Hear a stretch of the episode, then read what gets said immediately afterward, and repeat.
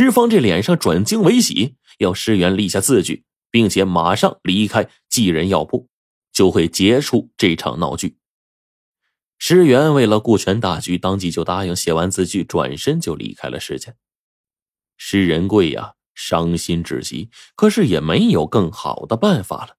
兄弟俩这样斗下去，迟早会出人命的呀。有一方退出，那未尝也不是一件好事很快，石方就成了寄人药铺的老板，施仁贵则是因为对石方心灰意冷，云游四海去了。这一天是当月初一，陆二因为儿子旧病复发，又找到了寄人药铺。石方听他说完了病情，就说：“放心，有我施家祖传的秘方，陆少爷可高枕无忧。”说着，就把秘方拿出来，照着方子开药。鲁方见状，一把就把药方给夺过来了，哈哈大笑着：“ 石老板，你可够蠢的呀！方子在手里也叫秘方，既然我拿到手了，就不麻烦你了。”说完，命人对施家呀是一顿强掠。这一切呢，在施方的意料之中，他就对着陆二说：“你觉得抢了方子就能高枕无忧吗？”陆二只当他是虚张声势，带人扬长而去。施方摇了摇头，对着身边的人说：“过不了几天，他还会回来。”果然，不出施方所料啊，没过一个月。陆二就又找石方来了，见面就给他跪下了，说秘方作用有限，儿子疯病发作，把药方给吞了，求石方重开药方，救他儿子一命。石方摇了摇头，不加理会。陆二就无奈呀，只好答应返还施家被劫财产，让石方啊伸出援手。石方却说：“陆寨主，治疯病的秘方只有施元知道。”我知道的不过是皮毛，不过我可以每天去一次山寨，帮少爷稳定病情。要想根治的话，还得找到尸源才行啊。陆二无奈呀，只得一边让石方每天到山寨给儿子治病，一边派人四处寻找尸源。有一天，石方正在给陆公子看病呢，突然有人来报说找到尸源了，罗二就赶紧让人把尸源带进来。石原一见石方，就怒道：“我已经把家产全都给你了，你为何还要难为我？”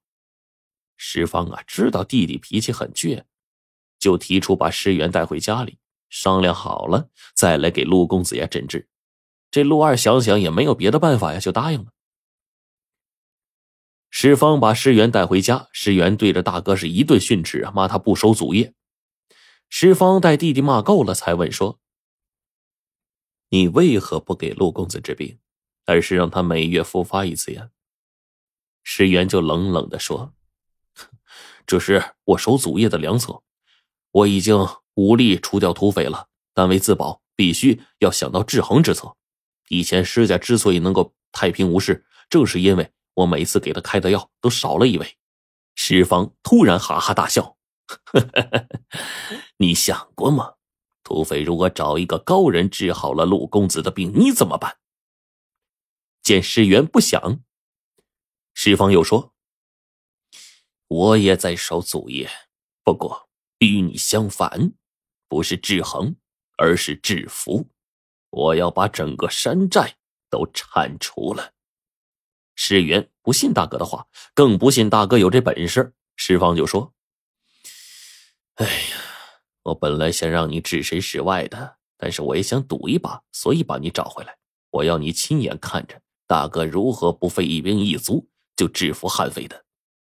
施元就将信将疑，哪知不到三天，师家伙计来报说陆二前来拜访。话音刚落，陆二进门，扑通一下就跪下了，向师家两位兄弟啊求救。这几天，陆二的山寨呀发生怪病了。匪徒们个个是腹痛难忍，陆二也未能幸免。原来呢，陆二的山寨呀是易守难攻，官家也无法剿灭，于是这伙匪徒呢就为所欲为。陆二虽然是土匪，但是却奸诈无比，不轻易相信外人，更不允许外人进入山寨。石方虽然医术一般，可是对土匪经常骚扰百姓恨之入骨啊。一心就想把匪患给除了。而为达这个目的呢，他先是和陆二啊上演了一出这个假绑架，哎，换取陆二的信任。这哪知道半路他兄弟来救他呀，打乱他计划了。于是又制造了一个兄弟父子不和的状况，把施元和施仁贵都赶走了。那这样就没人能够治陆公子的病了。陆二呢，只得是每天让施方进出寨子。那前些日子呀，施方趁着给陆公子治病的时候，暗中往山寨的井里呢放了点药，造成匪徒们集体中毒。如今他们毒发了，只能是束手就擒，被施方他们送进了官府。这师元得知真相之后啊，就对施方赞叹呐，说：“哥太牛了啊！我是个医病的，您是医本呐，您这医术高。”